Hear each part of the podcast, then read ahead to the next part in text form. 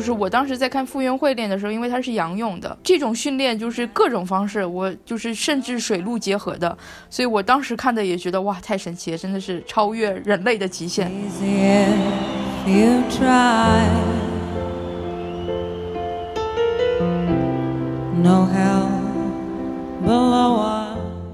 网球的观赏性也很高啊，我觉得。没有，就是说游泳队颜值普遍真的非常高，主要是大家穿的少。对于看脸的人，好像也，哎，就是感觉。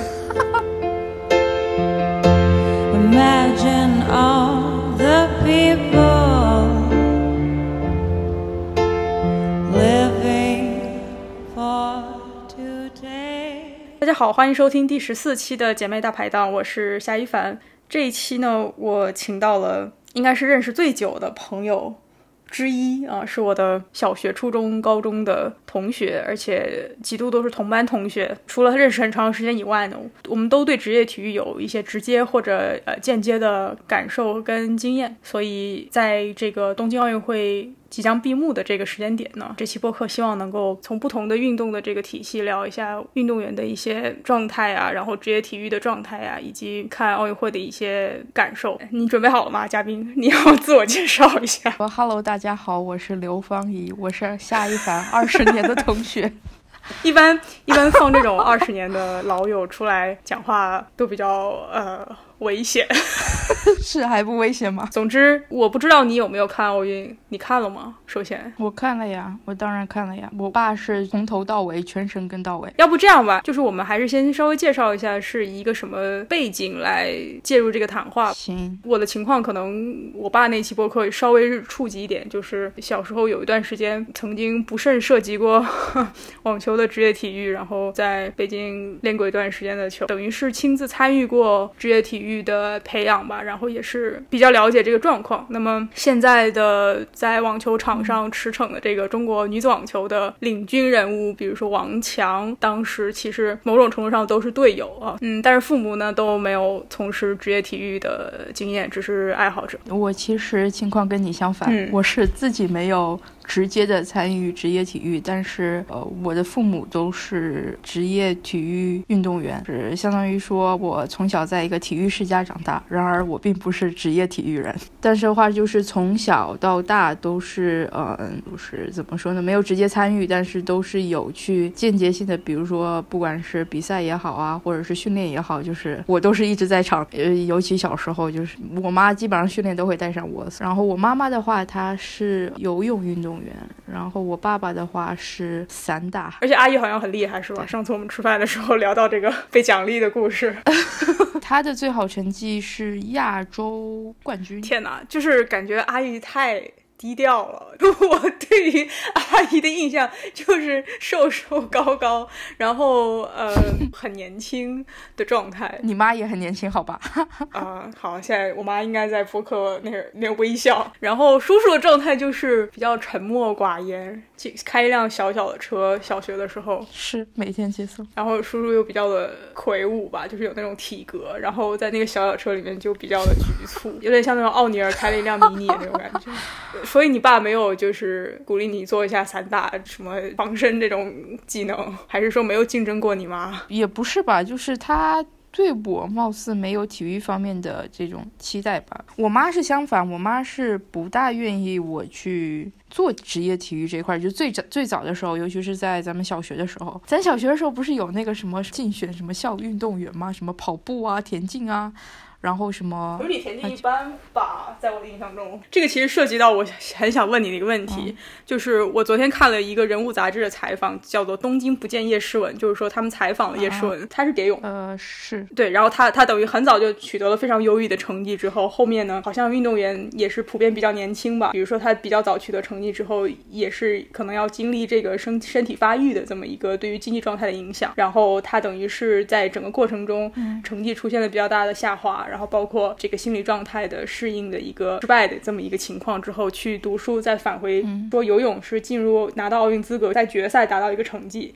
那么他好像是零点零一秒，是吧？就是等于没有到这个成绩。没错。其中呢，这个报道涉及了一个内容，就是去年非常非常有争议的体测的这么一个环节，就是说无论什么项目的人都要完成这个陆地上的一个长跑的体测达标之后，才可以进入这个决赛。那么其实这一次，虽然说中国游泳队取得的成绩还是。相当不错，特别是这个什么接力，看的都非常的澎湃。但是也有人说，有一些运动员他没有进入，一部分是因为这个体测加上这个呃五年备战奥运的这个影响。那么叶诗文这个文章里面就说，他的肌肉。其实比较重，然后就是为了这个长跑练完达标之后呢，他长了三斤肌肉还是三公斤，就比较硬，所以说对他的这状态有影响。这个是一个很现实的问题嘛？对游泳运动员来讲，呃，陆地上这种田径或者说游泳以外的运动，其实他的对于体格的要求。跟对游泳不一样，游泳的运动员他的体格的那种强健还是比较有针对性的。没错，是的，因为我所知道就是他的肌肉类型的话会比较就是有弹性，就跟其他比如说陆地上的运动比起来，嗯，水里和陆地不不一样嘛，所以就是肌肉类型不大一样。对，然后你刚才说的这个零点零一秒的，就是我昨天有跟我妈聊了一下关于竞争这一块儿，就是游泳就是女运动员的竞争其实一直都挺大的啊，因为奥运会。会都是要之前有各种的，就是比赛呀去选嘛。就是正常的话是，你是在前两名的话，你是可以就是参加运动会。因为游泳到最后的话，就是其实高水平运动员有的差距其实并不是很大的啦。就是有时候，比如说第二名和第三名，可能就像你刚刚说的，就差那么零点零一。或者说就差那么一点点，然后但是因为他只选前两名，所以第三名就在我看奥运的经验里面是好像是慢慢慢慢的变得非常的厉害，然后就变得哎好像真的很厉害。因为很早的时候感觉我非常有限的经验哈，就是感觉好像日本队有一些蛮厉害的，中国队可能要拼一下别人，然后现在是别人拼我们，在一些决赛里面好像比如说亚洲了，是只有中国队。今年的话游泳因为那个女子团体，像我们团体有拿有拿金。金牌破世界纪录的拿，没错，这是其实是第一次游泳团体拿金牌，其实意义还是非常大的，因为之前的比赛都是单项冠，就单项冠军，从来没有团体拿过。就是女子游泳的整体水平还是会比男子游泳高吗？还是说比较平均？更具竞争性是，对，更具竞争力，是因为就是女子本身水平在世界范围内吧，就是全世界来比的话，水平的话。是比较高的，所以相当于说能够竞争的，就是运动员，就国外的运动员是比较多的，所以它更具竞争力。男子的话，因为男男子游泳运动员的水平在国际上的话，就是在奥运会这样的赛事上，其实跟女子比就比较弱，就相当于说它的竞争力其实也是比较低一些的。整体来看的话，所以这次汪顺拿冠军的话，其实也是很不容易，也是蛮大的一个突破。也可能是近几年这个舆论的转向吧，有很多的网友就发现了说，其实女子拿牌，然后女子的整体成绩，包括女子的团体都比男子的更亮眼，然后就有很多人问说为什么？嗯，我从网球的经验来讲，因为。中国的女子网球就是跟中国的男子网球是属于一个天上地下的差距，而不是游泳队这种。中国男子网球，包括亚洲男子网球，其实到目前来讲，呃，只有呃日本的一个人够呃在前五十吧这么一个水平去竞争。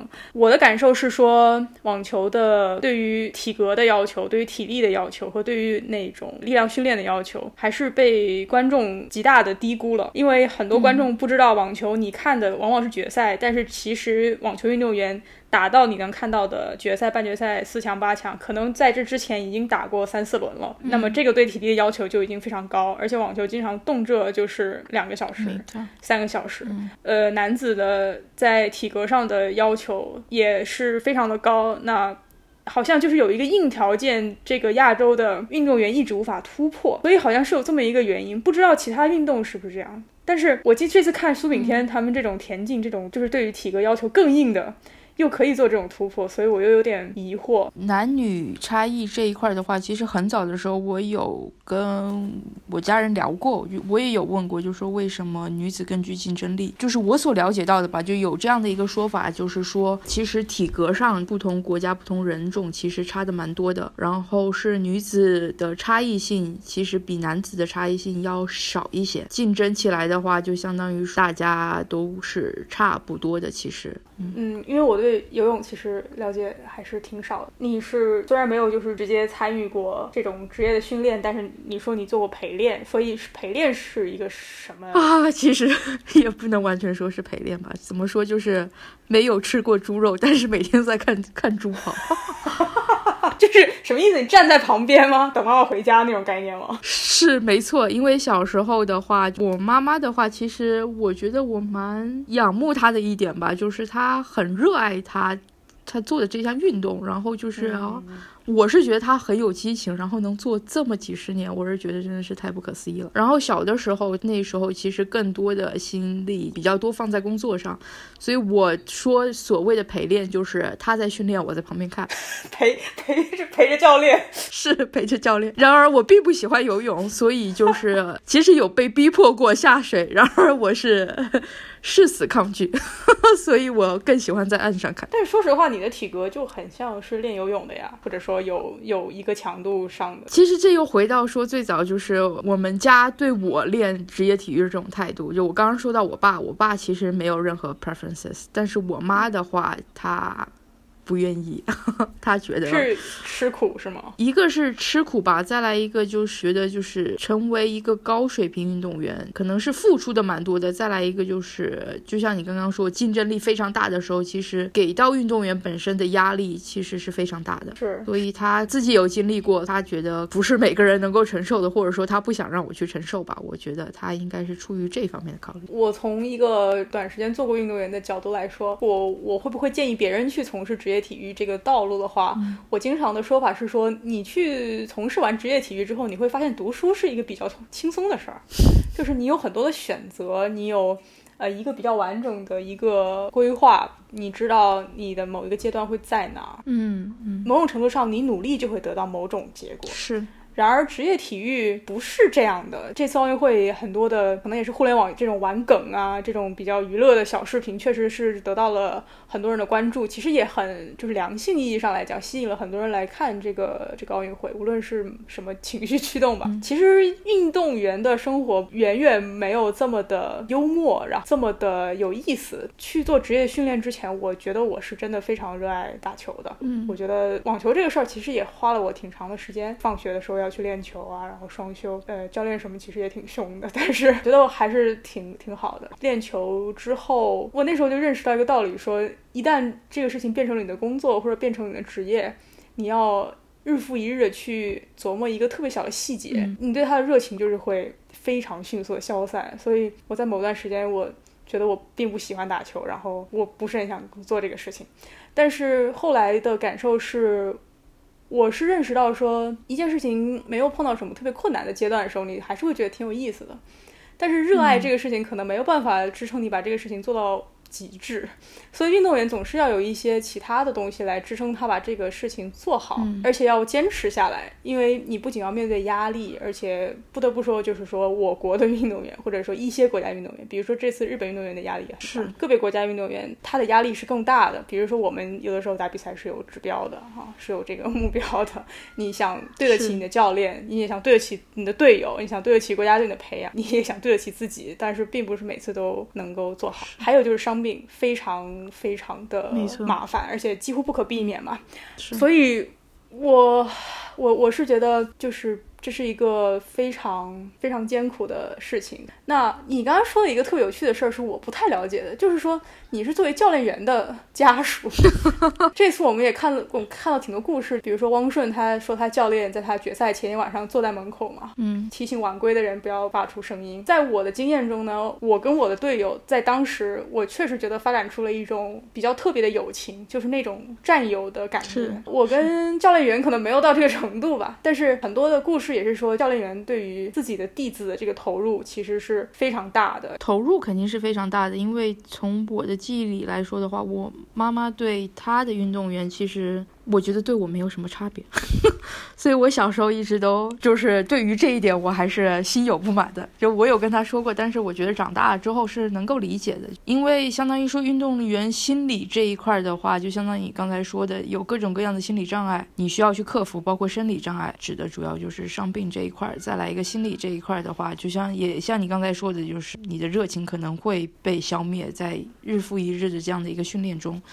但是竞技体育其实很大的一点就是持之以恒，然后坚持。这其实也是我觉得吧，就是能够走到最后拿到很好成绩的运动员一个很关键的因素。因为所有运动员就是在我从我妈妈的这个视角看来，就是都有要放弃的时候，都有，每个人都有，任何阶段都有。你刚刚说教练员，教练员其实。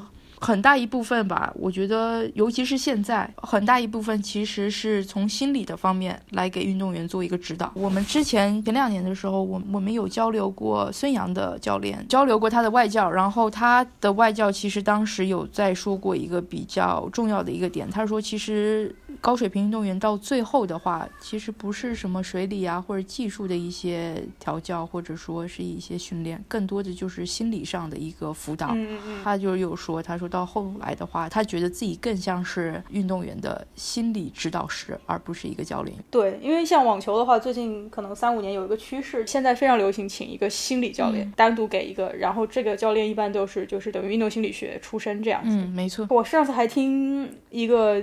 曾经世界前十一个加拿大的网球选手，他就说什么是一个好的网球运动员的状况呢？就是说没有人能够在网球比赛上达到百分之百的实力，但是好的运动员是你达到百分，就是他的原文是说你不用 play 就是 perfect to win，你就 play well to win 就可以了。就是说你达到百分之八十的好，你就可以赢，那么你就是一个很优秀的网球运动员。所以这个心理在体育比赛中的这个变数呢，其实往往是被低估了。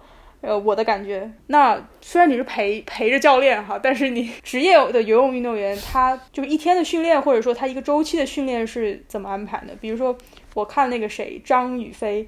他就是这一次的奥运之前的可能三年经历过一个改动作还是什么，包括甚至是改项目吧。说他的陆地上的这个力量训练加了非常。陆地和水上的运动比重分配的话，我觉得一个是要看就是这个运动员个人的需要，然后再来一个看他的项目。所以呃，这个是应该是因人而异的吧。嗯，如果练的话，职业运动员吧，就是他的训练的强度的话，差不多是一天三练，一天三练包括。早上的晨操就非常早，差不多五六点的时候吧，一练，然后上午一练，然后下午一练，一天三练，然后一天在水里的量差不多是一万米左右。就晨操是一个就是特别的训练设计是吗？不不不，这就我有问过很多人，就是每个人不一样。像我刚才说的那个 routine 是我妈妈的 routine，但是比如说我跟个傅园慧有陪练过。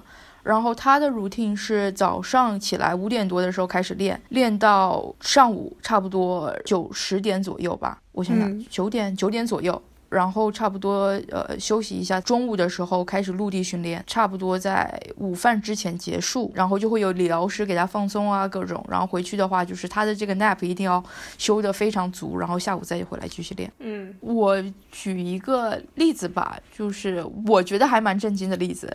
就是我当时在看傅园慧练的时候，因为他是仰泳的，这种训练就是各种方式，我就是甚至水陆结合的，所以我当时看的也觉得哇，太神奇了，真的是超越人类的极限。当时训练腰部吧的训练方式，就是在腰上绑个绳。然后那个绳是直接连到那个岸上一个四十公斤的水桶，绑着那个绳，他得出去，然后把那个水桶给吊起来。天哪！然后他当时在做这组训练的时候，我当时我就看傻，我就我就想说，我的妈呀，这么重的水桶，然后绑在他身上，然后他在水里游的时候要把这个水桶给整个提起来，相当于是给整个举起来，这个强度，然后这个力量，包括这个爆发力，我当时就觉得太厉害了。刚刚我提到就是说。网球可能跟游泳在这个培养体系上也比较不一样，但是这个可能是因为网球比较特别。没错，我个人最大的这个差异就是说，奥运会对于网球来讲不是最高荣誉，所以说网球迷看奥运会网球比赛其实是没有太大嗯热情的。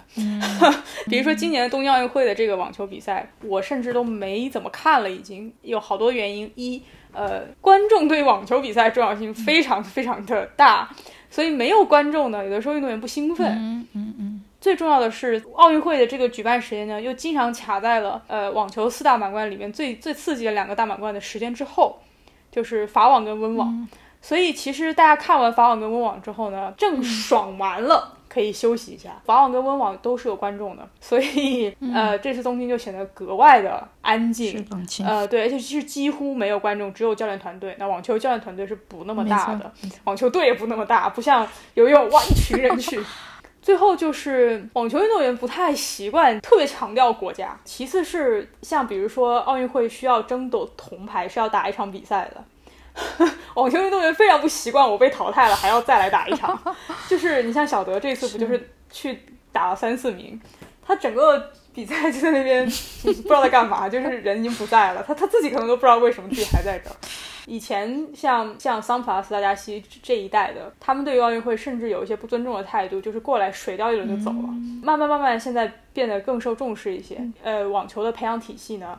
也是这样，就是说常常都是以俱乐部为形式，或者说以运动员自己雇佣一个团队，中国叫做单飞的这个形式，呃，不是举国体制，而且哪怕在中国这种大部分都是举国体制情况下，网球的顶尖球员都是单飞，可能就是这个感受就很不一样。游泳就是完全的这体工队、运动队的这种感觉。对的，但是之后体育发展还是要，就像你刚刚说的，要按照。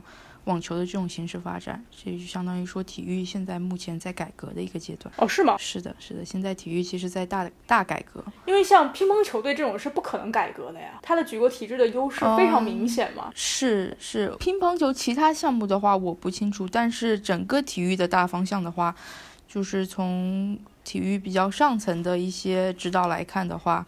是都是要进行改革的，因为国家相当于说就是对这种举国后来投入各各种运动这种已经很多年了。然后目前其实中国的运动水平，这次奥运会也看得出来，真的是遥遥领先吧。嗯，对，运动体现出就是这个国家的发展这个力量。所以在这样一个前提下，我觉得整个体育产业其实是在改革。嗯，那奥运会是游泳的最高荣誉吗？是的，对，所以这个性质可能跟你们不一样。我觉得对于高度。职业化的运动，奥运会在这个运动里面可能其实是一个后来，所以它受到承认的这个时间要比较长。就是你刚刚提到的，比如说篮球也好，网球也好，其实这些项目它更商业化一些，所以它会有各种不同的赛事。其实的话，像其他的运动，尤其游泳的，我知道的是，就是一些高水平运动员，包括行业里面的一些人，也也希望把游泳打造或者说推成一个像像网球也好啊，像篮球也好，就是更具观赏性、更具商业性的一项。运动商业价值的一项运动，呃，我觉得很有潜力啊，因为游泳队的人拉出来，颜值又非常高，就觉得啊，真是一帮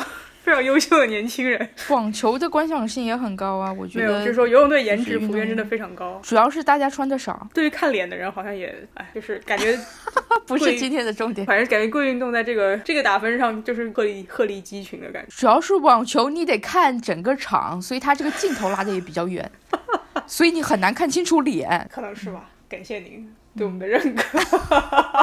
还有一个问题也是我比较好奇，就是说游泳运动员的退役年龄大概是多少？然后他之后会去做什么？退役年龄其实还蛮年轻的，我自己是这么感觉的。因为参赛的年龄就很年轻啊，我看。就是其实有听说张雨霏来来奥运会之前其实是有打算要退役的。但是后来练练练又练起来，我是觉得这应该是他最后一届了。之后是读书吗？还是当教练吗？还是呃，如果在体育系统内的话，那他一般就是两个方向，一个是体育的管理者，另外一个就是教练员。其实就像我刚才说的，为什么有就是游泳行业里的很多老前辈很想把游泳打造成一更具商业化的赛事？其实对于游泳运动员来说，因为一个退役的年龄比较早，就是相当于说你之后。如果再去做行业之外的事情的话，其实是没有太大优势的。没错，因为你刚才说这个体育以外的这个行业从事没有优势，这个确实是我想职业体育一个比较大的弊端。你开始的非常早，然后你的前二十年吧，都是在做这一件事儿，在一个系统里面，然后你有很强的这个后勤啊等等。所以当你跨出这个系统的时候，其实这个人的这种社会性啊、这种世界观啊，都要受到一个重新的一个挑战，然后整理。其实。我上次看一个纪录片，就是菲尔普斯退役之后，他好像就是还是希望大家能够关心运动员的心理健康，做了很多社会活动啊。然后 Netflix 上拍了一个纪录片，看了一下，像这次的比这个女团体操的时候，美国的这个一个黑人运动员也是据说非常非常厉害的，对他不是跳马的时候，他那个动作失误了，就是失误了，我都没看出来是怎么失误的。包括开幕式点火这个大阪直美，也是之前在这个。温网上因为这个心理健康的原因，直接就退赛了，然后也没有再参加之后的法网。心理健康慢慢变成了一个显学，然后包括这个年轻的一代，他更有自信，大声的就是说出来。所以现在运动员慢慢的在。运动员圈好像这也就是变成了一个可以谈论并且可以要求保障的话题。是，当时菲尔普斯就说到两个问题导致运动员的心理健康非常不稳定，一个就是其实很多的体育它受到的国家支持是比较有限的，包括美国。它不存在举国体制的这个部分，有一些运动员每年从体育的这个管理委员会拿到的钱补贴是非常少的，他们等于就是要自费，都是自费的，对，要自己 cover 这个伤病。但是如果这个项目非常小众的话，其实也没有赞助。没错，就是说这个这个闭环你看不到一个你可以活下去的一个盈利的一个方式。第二个他说到就是可能结合你刚才讲这个退役之后，包括奥运会之后，有大批的运动员。出现了抑郁的状态，因为他可能把他的整个人生的价值都建立在这个运动跟这个运动所带来的东西之上了。所以当这个运动不存在的时候呢，重新找一个支点，特别是几十年之后重新找个支点还是非常困难的。运动员其实退役之后的去向，我我一直以来都觉得不是特别的乐观吧，在网球上也是，因为很多人现在关注奥运会吧，就会。去浪漫化运动员这个事情，但是我的看法就是说，奥运会可能是某一个运动员职业生涯最闪耀的时候，或者说最重要的时候，但绝对不是这个运动员生涯的全部。没错，肯定。对对，他的这个全部其实是，我想还是不应该被浪漫化的。其实我觉得高水平运动员所有你，比如说几十年的一个奉献，然后包括做的这些所有的努力也好，然后再来一个，我觉得比较重要的就是天赋。就是所有杰出的运动员其实都是有天赋的。你没有天赋的话，你其实说白了，在这这么大的竞争下，你其实。没有办法生存的。你要到顶尖的话，都是需要一些天赋。但是我想撇开天赋的话，就是这种毅力已经可以刷掉，还有伤病已经刷掉了很多人。是，所以真正其实站在讲台上真的是非常难的。就是你看到的可能只是一个冠军，但其实就是你没有看到，就是为了这个冠军有多少人去竞争，有多少人付出了几十年的心血，然后有经历了多少才能够站在这个讲台上。其其实挺震撼的。去年的时候吧，就是我们有接触。到世界上顶尖的运动员，霍斯祖，他们说是女子游泳运动员的菲尔普斯，然后他其实是一个非常老的运动员，他已经三十二岁了。当时就陪他去北京这个什么冠军游泳系列赛，就 FINA 的这个比赛。游泳其实还不是一个非常商业性的项目，然后在国外，就像你刚刚说的，全部都是以俱乐部形式，嗯，相当于说你所有的比赛你全部得自费。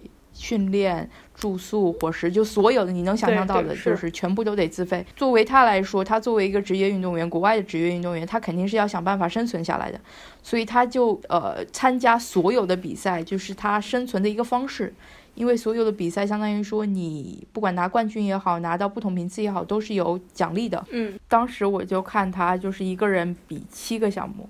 然后每个项目真的就是竭尽全力往死里游。看到第七个项目，我整个大哭。我觉得这也太不容易了吧！就是一个三十二岁的老将。我觉得首先还是要就是关注运动员吧，给运动员一个足够的尊重。无论是哪里的运动员，最后最后说点啥？说一个你看了这个东京奥运除了游泳以外的一个比较小众的一个项目，好看在哪儿？再跟听众朋友说 说几句，然后我们就可以结束了，你就可以去看牙了。是我的话，我呃举重，然后还有跳水，我是。非常喜欢看花样游泳跟沙滩排球啊，呃，这是真正的小众，好吧？攀岩就有兴趣的朋友也可以看一下速攀。Anyway，感谢您来来跟我录播课，我的荣幸吧。跟你说了很久，咱们终于录上一期了。是，我也我也挺荣幸。那就先录到这儿吧，下下期再见，拜拜。